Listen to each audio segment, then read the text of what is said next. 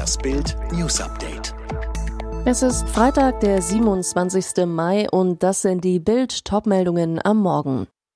Die Mode Keyboarder Andy Fletcher ist tot. So sieht Bayerns Manet-Plan aus. Amok-Killer von Texas erschoss Lehrerin, zwei Tage später ist auch ihr Mann tot. Der Keyboarder der britischen Kultband Deepish Mode, Andy Fletcher, ist tot. Das gab die Gruppe auf Twitter und Instagram bekannt. In dem Trauerstatement der Band hieß es, wir sind schockiert und mit überwältigender Traurigkeit erfüllt über den frühen Tod unseres lieben Freundes, Familienmitglieds und Bandkollegen Andy Fletch Fletcher.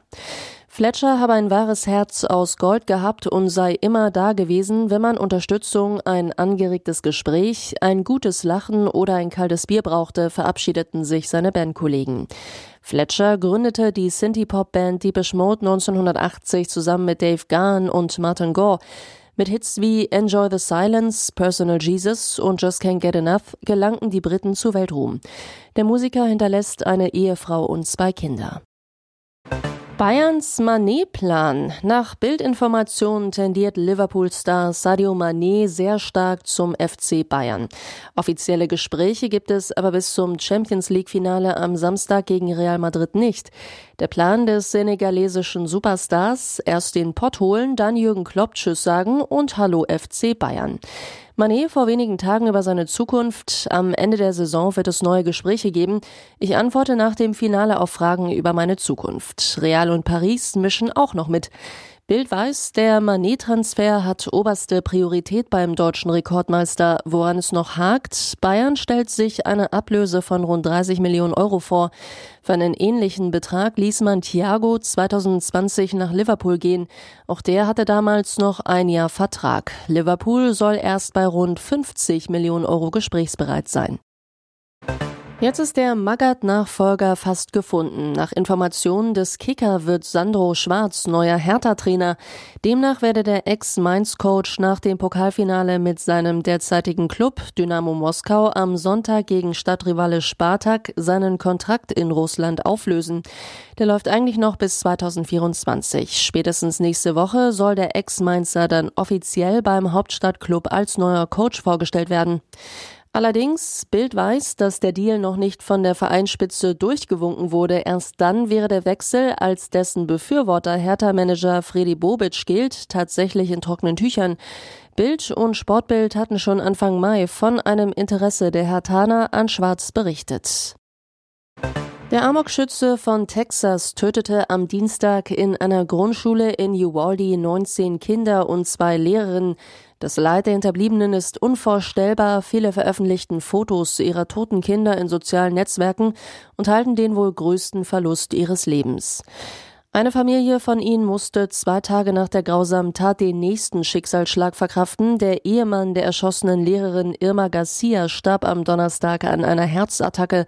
Joe Garcia hat den Verlust seiner geliebten Ehefrau offenbar nicht verkraftet. Neffe John Martinez bestätigte das gegenüber der Free Press.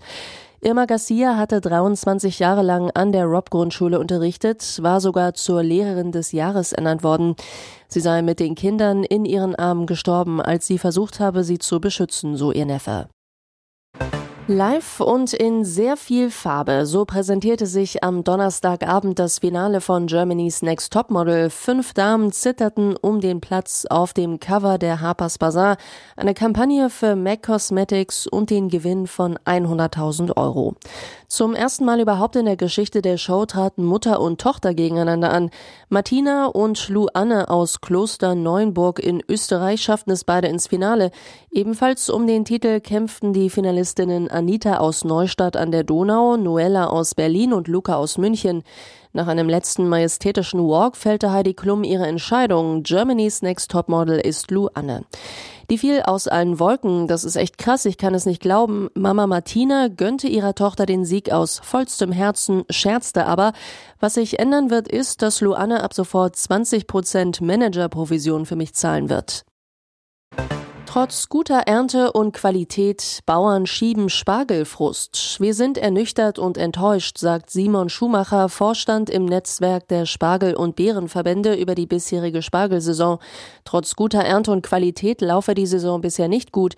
Der Handel hält bis mitten in die Saison hinein neben dem heimischen Spargel Importware zu Spottpreisen in seinen Regalen, so Schumacher, und drücke so den Preis für den heimischen Spargel. Durchschnittlich 12 Euro kostet ein Kilo heimischen heimischen Spargels, erklärt Frank Saalfeld, Geschäftsführer im Netzwerk der Spargel- und Beerenverbände gegenüber Bild. Zu Beginn der Saison, wenn das Angebot noch geringer sei, auch mehr. Aber in den Supermärkten sieht man immer wieder importierten Spargel für deutlich weniger als die Hälfte. Zwar sei schon immer die Vor- und Nachsaison durch Importspargel ausgeglichen worden, so Saalfeld. Im vergangenen Jahr hat er aber erstmals den Trend zu mehr Importen beobachtet. Alle weiteren News und die neuesten Entwicklungen zu den Top-Themen gibt's jetzt und rund um die Uhr online auf Bild.de.